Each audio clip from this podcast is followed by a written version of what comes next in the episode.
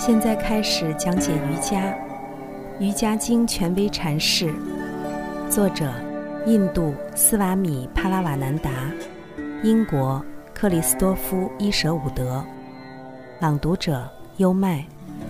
第二章：瑜伽及其修行。第一节：苦行、研读和把工作成果奉献给神，是走向瑜伽的起步。博颠舍利在第一章的箴言中讲述了瑜伽的目的，现在开始讲述瑜伽的修行。这些瑜伽的预备步骤，通通被称为行动瑜伽 （Kriya Yoga），其字面意思是通过行动走向瑜伽。译文中所用的三个词“苦行 ”（austerity）、研读 （study）。和奉献，dedication，其意思没有一个是自明的，它们与梵文的原意有些出入，因此有必要对它们逐一进行解释。英文中的“苦行”一词是令人生厌的，它可能有两种含义：禁欲 （mortification）、训练 （discipline）。对我们大多数人而言，训练让人想起士兵操练；禁欲则是一种可怕的道德坏渠。苦行就是内阁部长告诉大众必须少吃奶油。清教主义在此如此严重地污染了我们的语言，以致它常常妨碍我们对印度思想的理解。波颠舍利在这里使用的梵文词汇是。tapas，它的主要意思是产生热或能量。tapas，就是通过修行节省能量，并把它导向瑜伽的目的，基于阿特曼的合一。显然，为了达到这个目的，我们必须进行自我训练，必须控制好自己的胃口和情欲。不过，上面这三个英文单词。容易从心理上误导人们，他们全都在强调自我训练中严厉和消极的一面，而忽视了其喜乐和积极的一面。但后者，恰恰是这种训练可能达到的最高成就。强调自我训练中消极的一面，会间接地为我们这个社会对精神生活的抵制推波助澜。大多数人一提到修道士的修炼和苦行，就心生敬畏，甚至感到恐怖。他们觉得这种生活方式是不合常理的。但假如他们看到一个年轻人为了拳击比赛进行同样艰苦的训练时，就不会觉得有什么不正常，也不会感到敬畏。这是因为每个人都能够理解。他为什么渴望打赢这场拳击赛？但要理解一个人为什么渴望找到上帝，就没有那么容易了。为苦行而苦行，很容易堕入自我折磨的狂热陷阱中，这是另一种危险。过分强调手段，会使人忘记目的。无论在东方还是在西方，我们都会发现很多这类修行的倡导者。他们穿着刚毛衬衣，睡在布满钉子的床上，忍受着打结鞭子的鞭笞。在《博加凡歌》中，势利克里希那明确地谴责他们：那些不按照经典规定的方法过分折磨身体的人，有着恶魔的本性。他们之所以这么做，是因为对感知对象的贪欲和执着。以使他们的内心被利己主义和虚荣所充满。他们的愚蠢弱化了他们所有的感官，并且伤害了居于身体中的我。与佛陀一样，势利克里希那也劝导人们凡事应当适可而止。瑜伽不是让人过分贪吃，但也不是要人过度进食。它不叫人贪睡。但也不是让人彻夜不眠，而是让一个人适量的吃饭，适度的休息与活动，适度的睡觉和不眠。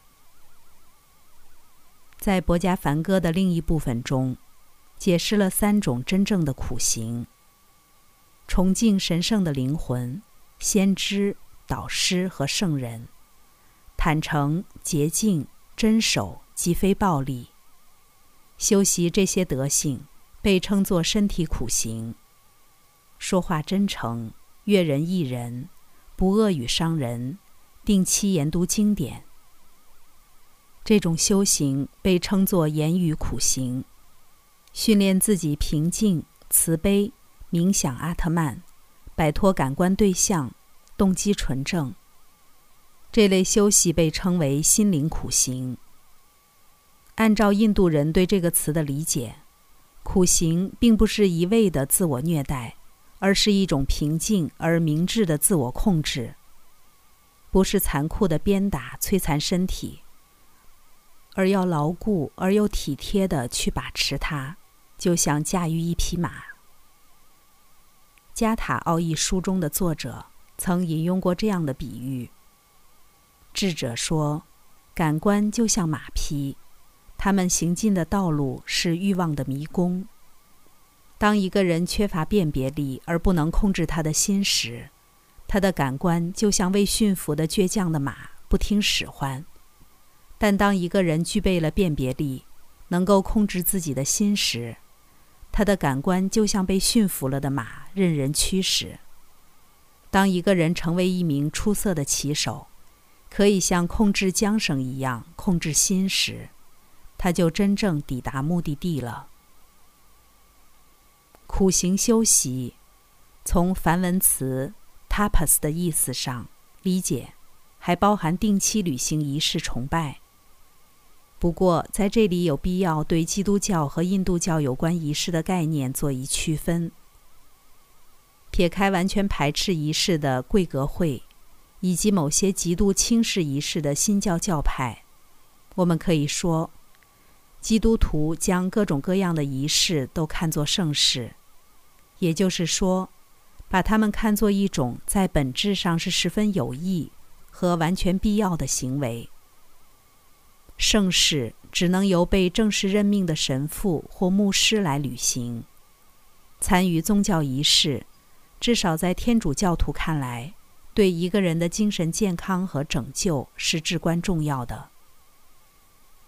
另一方面，对印度教徒而言，举行仪式只是表示虔信，它有助于冥想。如果需要，可以在自己家中由家长举行。当然，这些仪式可以提供非常有用的帮助，尤其对初学者而言，但并不是必不可少的。如果你愿意，可以通过其他的道路接近上帝，这主要取决于虔信者本人的性情。没有一位印度教导师会希望他所有的弟子都走这条路。印度教的仪式非常接近于弥撒或圣餐，它极其复杂，整个过程都要求全神贯注，因此，这可以作为初学者操控他的心的极佳训练。每一个连贯的动作都要求用心去回想动作背后的思想，你会忙得根本不想其他任何事。思想和行动，行动和思想。会形成一条环环相扣的链条。你会惊奇地发现，即使刚刚起步，你也能达到较高程度的专注。同时，仪式还会使你以一种谦卑但非常直接和亲密的方式侍奉上帝。斯瓦米·婆罗门南达说：“一个人从他所在的位置开始精神之旅，这非常重要。”如果让一个普通人冥想自己与绝对的凡合一，他不会明白。他既不能抓住其中的真理，也无法遵从这样的教导。然而，如果让这个人向神献花、烧香，以及进行其他附属的崇拜仪式，他的心会逐渐专注于神，并在崇拜中找到快乐。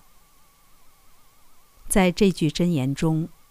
研读的意思是学习经典和其他论述灵性生活的书籍，也只念诵曼陀罗和上帝的名字。参见第一章第二十八条箴言。将工作成果奉献给上帝是一种非常重要的精神训练。对于那些出于责任不得不过这种积极生活的人来说，尤其如此。这被称为业报瑜伽 （Karma Yoga），即通过奉献上帝的行动与上帝合一。在实践业报瑜伽的过程中，前信者的整个一生就成为一个无止境的仪式，因为其每一个行动都是在不计个人得失的向上帝做奉献。毋庸置疑，怀有这种精神的行动才是正行 （right action）。即使在我们发展的特定时刻和阶段，也不允许有任何行动不是为了奉献上帝。我们必须始终尽自己最大的努力来工作，绝不敢向上帝奉献上第二好的东西。将工作成果奉献给上帝，就是要无职的去工作。只要我们尽了全力，就不会为工作结果的不尽如人意，或受到斥责，或被完全忽视而伤心绝望。同样的，当我们的工作获得成功、广受赞誉之时，必须避免沾沾自喜、目空一切。我们只是知道，如果已经竭尽全力，我们的所得就是合情合理的。所有真正伟大、人格健全的男女，都会以这样的精神来履行自己的职责。即使无神论者也会如此，因为这是他们的责任。但是如果缺乏对上帝的前进，如果他们把理想目标只局限于时间和物质世界之内，一旦他们发现目标受挫，毕生事业付之东流之时，就不可能不感到失望之极。只有夜报瑜伽的前信者永远不会失望，因为只有他们能够对行为的结果绝对不值。前面已经说过，且后面还会不断提及。不值并不是冷漠无情，也不是宿命论。宿命论者必然会消极怠工，他努力不努力又能怎么样呢？该来的总会来的。有着为数不少的评论家，把印度哲学视为宿命论而加以拒斥。这表明，他们一点都不了解夜报瑜伽的精神。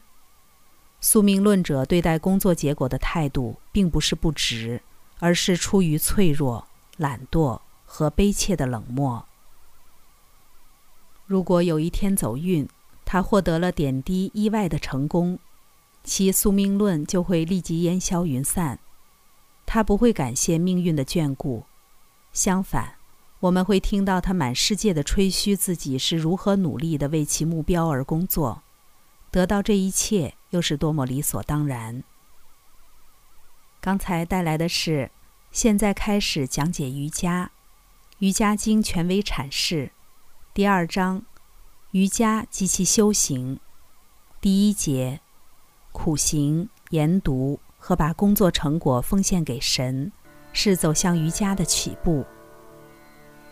瑜伽是一门亲政的学问，是引导人的心灵通向自由和平的学问。《瑜伽经》的原文只有几千言，但微言大义。二零二三新年伊始，希望通过这本《瑜伽经》的注释本。可以对你的生活提供一种全新的哲学理解，以及有益的指导。跟着优麦，带你不走寻常路的看世界。